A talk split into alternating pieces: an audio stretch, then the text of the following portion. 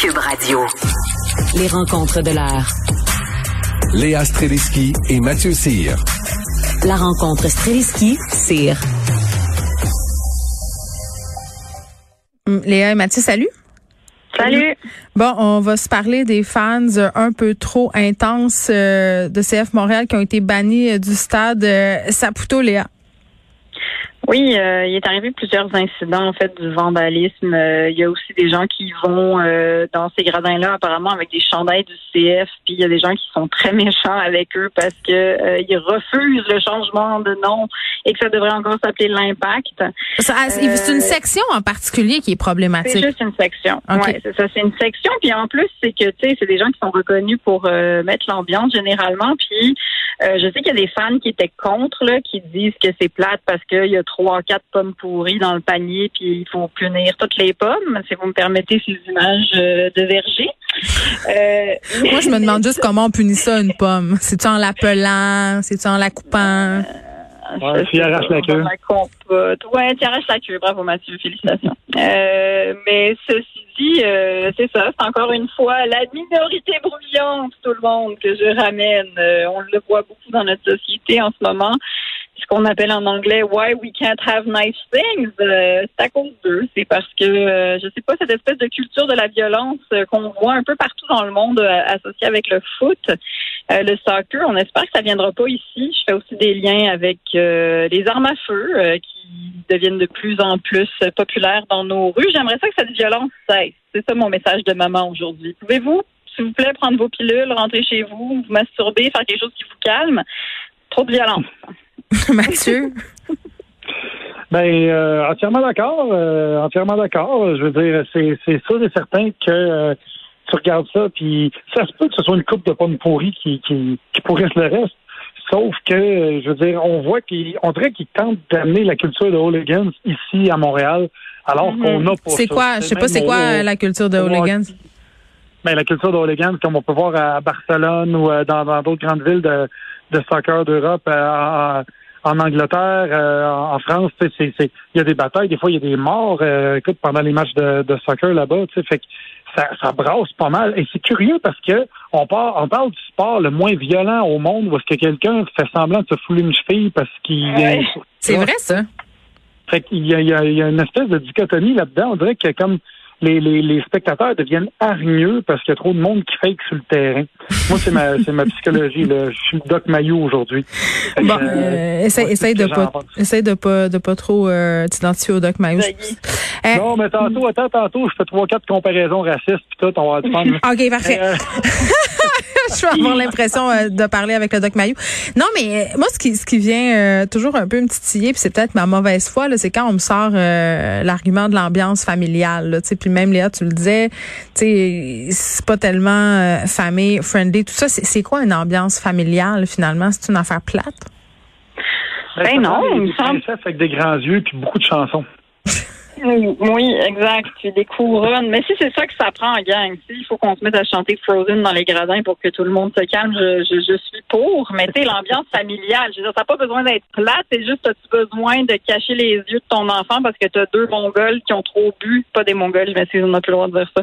C'est deux débiles qui, qui se battent puis qu'est-ce qu'ils ont trop bu parce que tu sais, je veux dire, à un moment donné, il y a des limites c'est ambiance familiale. Il me semble que qui dit je vais amener mon fils au soccer ou ma fille au soccer parce que ça me tente qu'il voit du monde du sous qui, qui font du vandalisme puis qui se tapent dessus ou qui tiennent des propos haineux. Tu sais, je veux dire, il y a des limites à, à ce qu'on peut faire pour avoir du fun. en même temps, est-ce qu'il n'y a pas ce même type de débordement, euh, par exemple, quand le Canadien gagne un match? Je sais pas, moi, je fréquente pas. Ah oui, là, mais à l'extérieur du stade. parlez pas en même temps, là. Mathieu, vas-y. Mais là, mais c'est à l'extérieur de l'aréna que ça se passe. Tu sais, c'est pas dans l'aréna. Moi, je suis allé souvent voir des, des, des matchs euh, du Canadien dans, dans, dans, la zone des pauvres, c'est-à-dire la zone Molsonex. Puis, euh, tu sais, t'as bien du fun à boire ta bière à 12 piastres, puis t'essaies d'attraper les, les t-shirts qui sortent du canon, puis ça se limite à ça, là. Mais il n'y a pas de... En fait, la grosse différence, c'est que dans le... un match de soccer, c'est long. Un match de soccer, c'est long. Et dans cette section-là, de ce que j'ai lu, il n'y a pas de banc. Fait que le monde est debout pendant les euh, pendant les, les, deux heures de, la game de soccer. Et euh, ça doit être extrêmement long. Fait qu'à un moment donné, avec l'alcool puis tout, tu commences à, à piétiner partout. T'as du monde qui, qui sont dans, dans début vingtaine. Fait, fin de teenager où est-ce qu'ils ont la testostérone dans le tapis. Fait qu'inévitablement, ils se cognent dessus comme dans les belles années des faux électriques. Hey, ça me tente d'y aller. Euh, Léa, tu, tu, faisais un rapprochement euh, avec les, les, armes à feu qui sont de plus en plus présentes euh, bon, dans, dans, les rues de Montréal, ce qui est fort inquiétant. Euh, on, je parlais tantôt avec Elsie et Marc-André Leclerc euh, par rapport au débat des chefs de ce soir. cinq maires de grandes villes canadiennes qui demandent au gouvernement d'agir pour ce qui a trait aux, armes à feu. Ce, ce débat-là qui s'est invité dans la campagne électorale, est-ce que ça te surprend? Ben, ça me surprend pas. Malheureusement, on en est là. Euh, j'espère que le climat américain ne va pas trop déteindre sur nous. Euh, il semblerait qu'on est en train un peu de perdre le contrôle de cette situation. on se réveille chaque jour puis on voit qu'il y a quelqu'un, il y a une porte d'un immeuble qui a mangé des balles. Au moins, c'est pas encore trop de monde. Ça reste des immeubles, apparemment. Euh, mais je, je, suis inquiète de la position des conservateurs. En fait, je trouve qu'en 2021, c'est un peu comme sur le climat. Tu sais, à un moment donné, il y a des choses où est-ce que tu peux plus juste avoir des doutes. Tu sais, tu peux pas avoir des doutes que c'est une que, que, que c'est une mauvaise idée d'interdire les armes. Je, je, je vois pas. Puis là où est-ce qu'ils sont flous, c'est qu'ils ont dit qu'ils garderaient toutes les restrictions sur toutes les armes qui sont interdites au Canada. Sauf qu'ils ont dit que maintenant, ils les garderaient, puis ils veulent pas dire pour combien de temps ils les garderaient. Alors, est-ce qu'ils gardent une espèce de porte pour changer les, les droits et faire en sorte qu'il y ait certaines armes qui deviennent encore, euh, qui soient qui soient permises? C'est ça qui m'inquiète. Puis je mm. trouve que juste le fait qu'il y ait des doutes qu'on en parle de même, je trouve ça inadmissible. Tu as l'impression, Mathieu, mm. que O'Toole adapte son discours? Ben, tout à fait. Euh, il est en train de. On, on, est en train. Je regarde la politique américaine, puis ce qui se passe ici présentement, puis je trouve qu'on est en train de devenir de plus en plus américanisé dans notre dans notre façon de faire les campagnes politiques. Puis les conservateurs, euh, à défaut d'avoir la NRA, vont avoir le lobby des armes à feu du Canada dans le fond de leur poche. Tu sais, euh, je veux dire, si tu regardes le, le, profil type des gens qui ont des guns aux États-Unis, c'est un homme blanc de 55 ans et plus ben, il y a sa femme Karen aussi, elle a, elle a une petite arme là, cute dans sa sacoche. Tout à fait, tout à fait. Puis, puis qui habite, euh, qui habite euh, dans un milieu rural plus souvent qu'autrement. Fait que c'est exactement le type d'électorat que les conservateurs veulent aller chercher. Puis là, ils vont semer l'espèce de bisbille à savoir est-ce que c'est des armes euh, légales ou des armes prohibées qui font des tueries dans Montréal-Nord, puis ta, ta, ta, Puis évidemment que c'est des armes de contrebande qui font ça, tu sais. Sauf que l'un n'empêche pas l'autre. C'est pas parce que tu as des armes qui sont pas de contrebande qui fait qu'un un enfant de 8 ans va se gonner le cerveau parce qu'il pensait qu'il y avait des Smarties dans le fond du canon. Tu sais.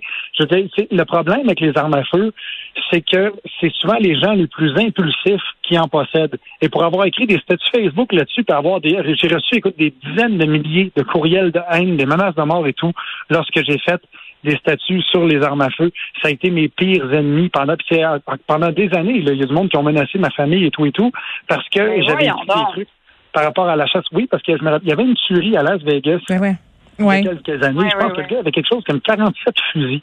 Je posais la question, comment est-ce qu'il fait? Comment est-ce qu'il fait pour aller 47 fusils dans un, dans un, dans un hôtel, puis tout ça? Puis là, c'est écrit, il avait, il avait été décrit comme un passionné des armes à feu. Puis j'avais, j'avais fait le parallèle. Regarde, moi, j'étais, un passionné de mountain bike, là, mais le jour où je vais aller dans un hôtel avec 47 mountain bikes, pose-moi des questions sur ma santé mentale.